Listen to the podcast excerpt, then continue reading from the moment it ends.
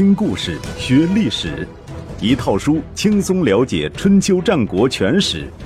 有声书《春秋战国真有趣》，作者龙震，主播刘东，制作中广影音，由独克熊猫君官方出品。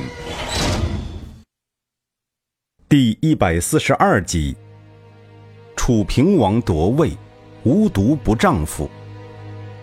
楚灵王失势后，郢都一下子有了三个主人：王子比、王子黑公和王子弃疾。三个人都是楚共王的儿子，楚灵王的弟弟。从血统上讲，谁都有可能成为楚国的新君。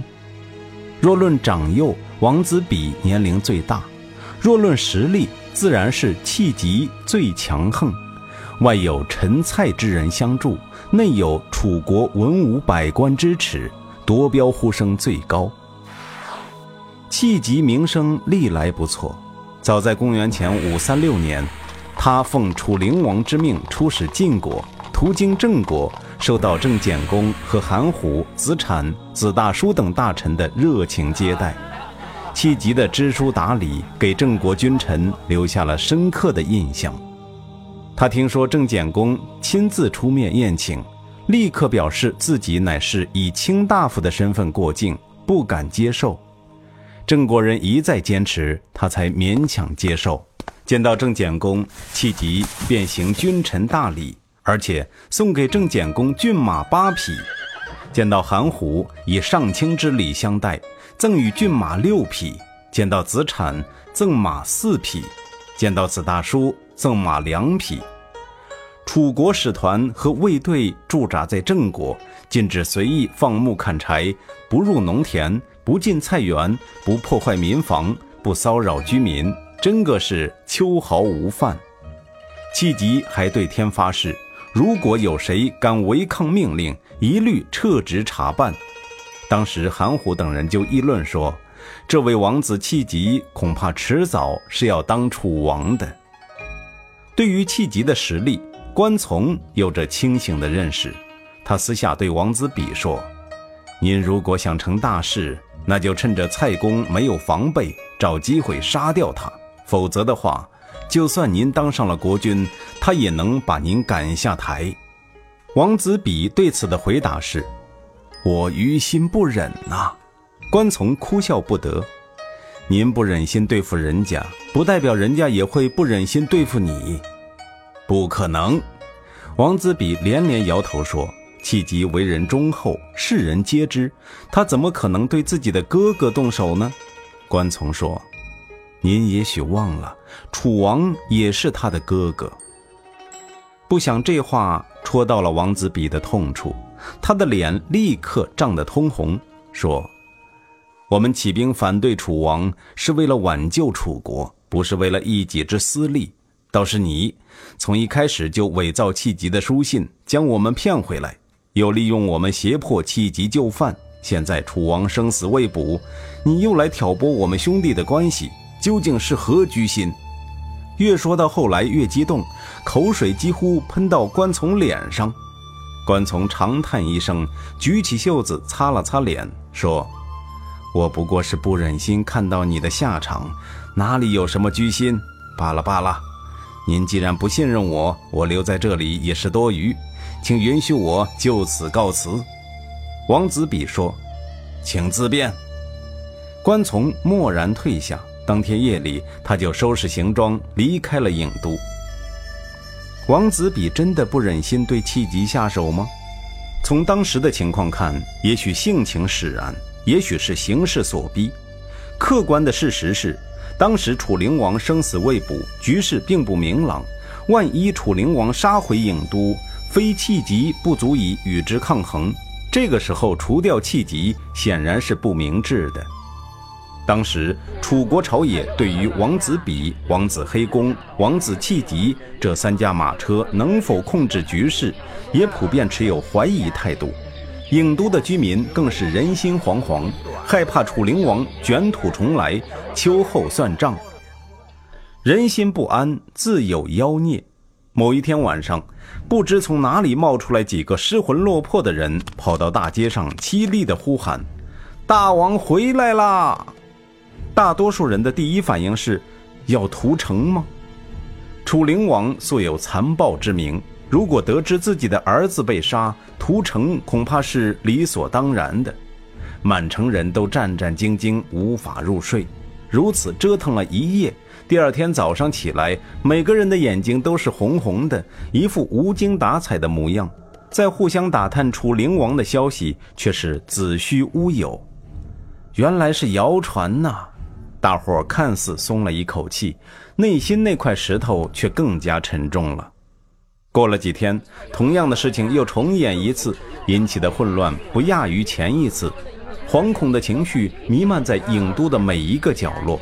同样也使得王子比和王子黑公坐立不安。幸好没有听关从的建议，王子比心里暗想。他甚至开始后悔，当初为什么会轻易上关从的当，从晋国跑回来夺什么王位，老老实实的待在晋国当御公，衣食无忧的过一生，不也是挺好的吗？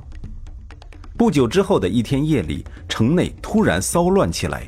这次不是几个人，而是几百人在各条大街小巷上边跑边喊：“大王回来啦！前锋已经到了东门外，大王有令，郢都军民速速开城迎驾，否则城破之日，全城皆屠，乱党格杀勿论，一个不留。”王子比听到了，连衣服都没穿整齐，就跑到王子黑公府上商量对策。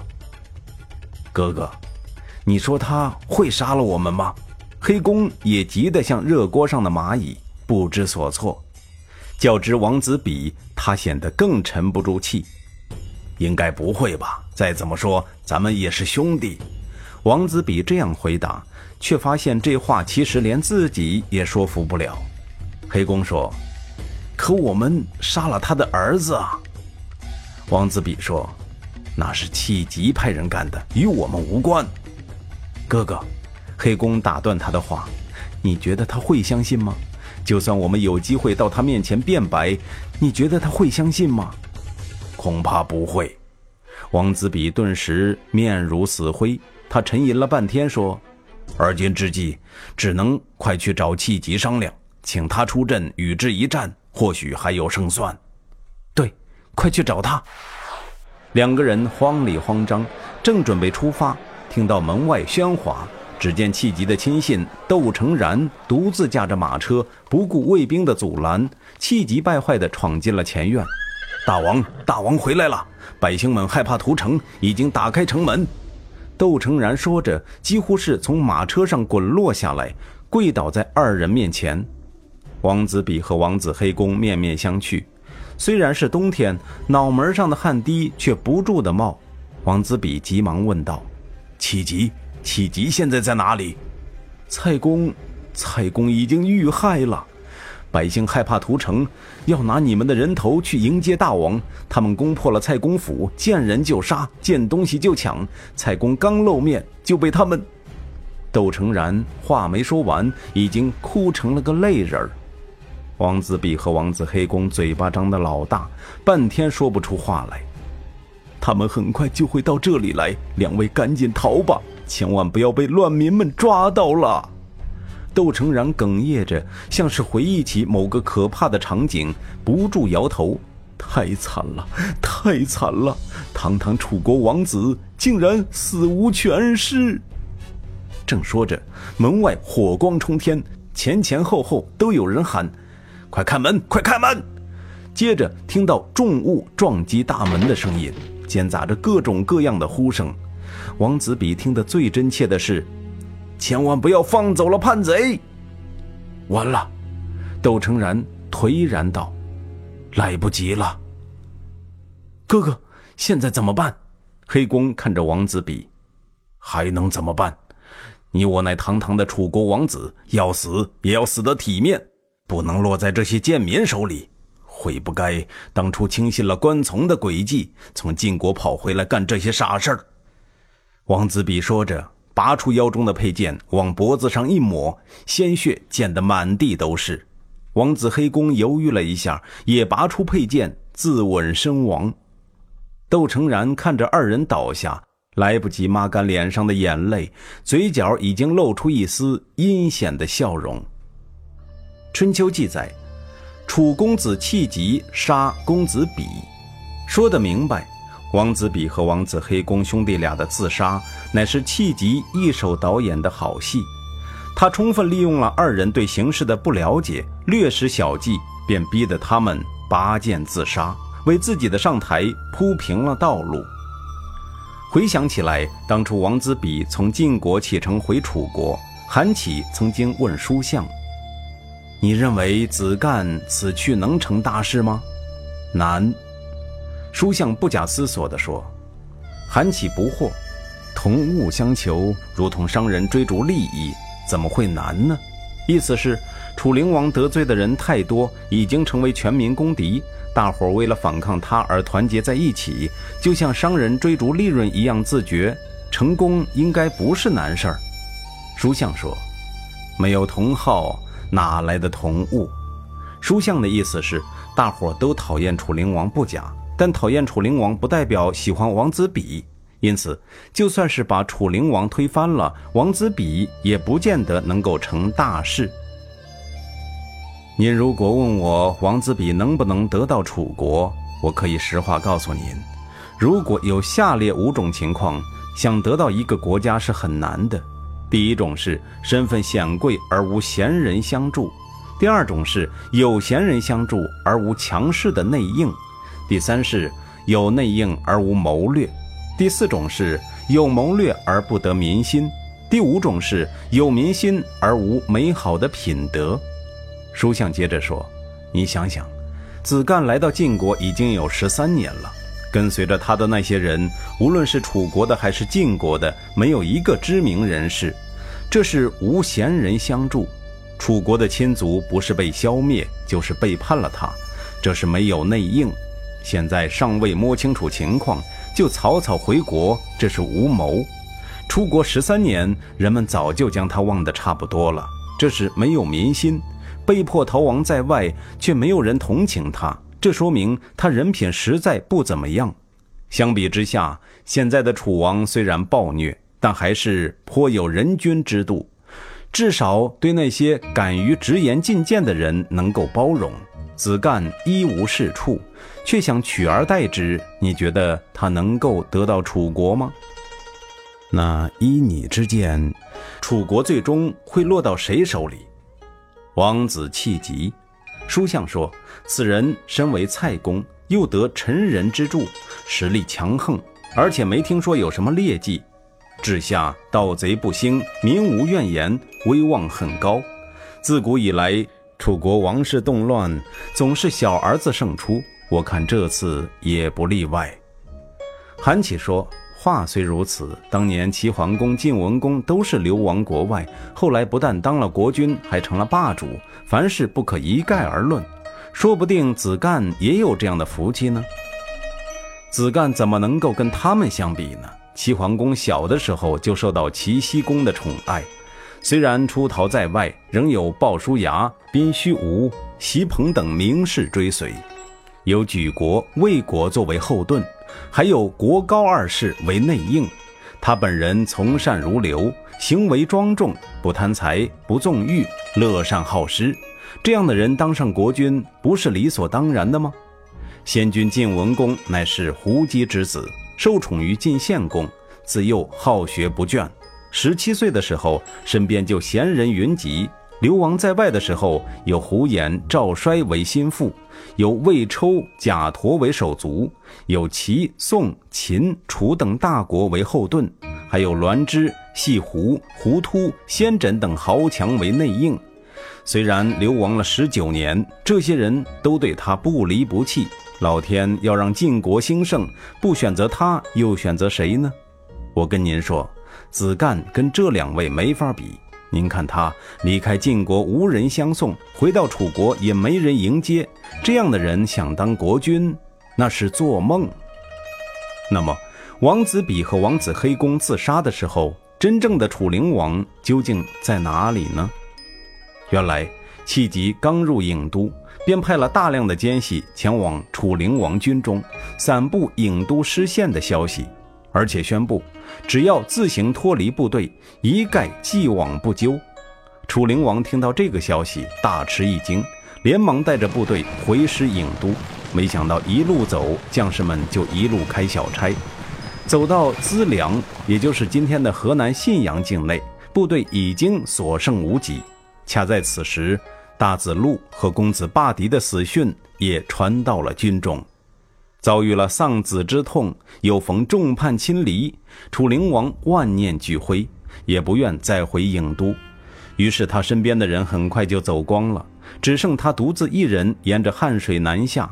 曾两次受过王恩的申亥，在棘门的芦苇地里找到了他，将他偷偷带回家。一个月之后，楚灵王在申亥家里自缢身亡。气急一点儿也不浪费时间，王子比和王子黑公自杀的第二天，他便即位为君，成为了历史上的楚平王。王子比被厚葬在资地，而且。有了一个专门的称号“资敖”，前面说过，“敖”是楚地方言，意思是虽然即位，却没有尽到国君的责任。在楚国的历史上有记载的已经有若敖、杜敖、贾敖，王子比与他们同列，倒也算是有了一个名分。郢都城内仍旧人心惶惶。楚平王用楚灵王吓死两个哥哥，也把郢都人吓得不轻。大部分官员对新政权持观望态度，有人甚至称病不朝，好给自己留一条后路。但这难不倒楚平王。没过多久，楚灵王的尸体在汉水被发现，脸已经腐烂得不可辨认，仅能从服饰上判定他的身份。楚平王命人将尸体带到郢都。在国人面前为其举行了盛大的葬礼，于是大伙彻底心安了。令人尴尬的是，数年之后，申亥终于向政府报告了楚灵王的真正死因，而且交出了他的灵柩。没关系，这时候楚平王的统治已经稳固了。他轻描淡写的说了句：“哦，原来搞错了。”命人把原来的那具尸体挖出来。又为真正的楚灵王举行了葬礼。窦成然拥立有功，被任命为令尹，一人之下，万人之上，负责楚国的军政大事。原来楚灵王滥用民力，欺凌诸侯，现在一切都在楚平王和窦成然的安排下拨乱反正。陈蔡二国恢复了独立。当年楚灵王打着护送公孙吴回国的旗号吞并陈国，楚平王便把公孙吴找到，让他当了陈侯，也就是历史上的陈惠公。蔡国的大子友被楚灵王当作牺牲祭祀山神，楚平王便封大子友的儿子公孙卢为蔡侯，也就是历史上的蔡平侯。楚灵王通过大规模人地置换。来断绝被侵占地区人民的复国之念，楚平王则让这些被迁徙的人们又回到故土。在国内，楚平王大赏有功之臣，向国民施舍钱粮，赦免有罪之人，选拔贤能之士。总之，新官上任三把火，该烧的都烧了，赢得满堂喝彩。关从曾经劝王子比杀楚平王。离开王子比后，一直隐居在蔡国。楚平王也不介意，派人将他找回来，说：“你想要什么，我都答应。”关从的回答很委婉：“臣的先祖曾经担任卜师的助手。”楚平王于是任命关从为卜师，让他负责宫中的占卜事务。为了在诸侯面前树立全新的形象，楚平王还派大夫知如子贡。出使郑国，归还楚灵王时代强占的抽、利两地。知如子贡领命而去，回来的时候却没有完成使命。据说此君到了郑国，跟郑国君臣拉家常、聊天气，绝口不提归还土地的事儿。倒是郑国人先沉不住气了，主动问他：听说楚王要归还寡君抽利两地，请问有那么回事吗？我可没听到这样的命令哦。知如子贡漫不经心地说：“郑国人也不好再追问。”回到郢都，楚平王问他事情办得怎么样了。知汝子贡把帽子取下来，脱掉上衣，叩头说：“下臣违抗了大王的命令，这事儿没办成，请大王惩罚下臣吧。”哦，为什么？抽利两地乃我国北部重镇，视之为国家门户，亦不为过。虽是先君通过武力强占而来，轻易拱手让人，实非明智之举。所以下臣斗胆违抗了您的命令，甘愿受罚。楚平王大为感动，拉着他的手说：“快把衣服穿起来，回家去吧。下次布谷有重要的事情，再找您来帮忙。”布谷是诸侯的自称，比寡人更为谦逊。知汝子贡使命未达。当受处罚，然而爱国之心着实可嘉。楚平王让他回家去歇着，不赏不罚，既维护了自己的权威，也不至于冷了忠臣的心，乃是明智的处理方式。公元前五二八年十月，吴国攻占楚国的附庸周来，令尹窦成然请求讨伐吴国，楚平王不答应。我还没有安抚人民，没有侍奉鬼神，没有完成守备，没有安定国家。这个时候动用武力失败了，可没有后悔药可吃。周来在吴国和在楚国没什么区别，随时都可以要回来。不讨伐不代表无行动。第二年夏天，楚平王派然丹在宗丘检阅西部地区的部队，派屈霸在昭陵检阅东部地区的部队。同时安抚当地百姓，施舍钱粮，救济贫困，恤孤养老，收容流浪人员，宽免孤儿寡妇的赋税，选拔地方上的贤能之士，一系列的休养生息政策，使得楚国面貌焕然一新。尤为难得的是，这种休养生息政策被坚持了长达五年之久。直到公元前五二三年，楚国不筑城，不用兵，老百姓过了五年踏踏实实的太平日子。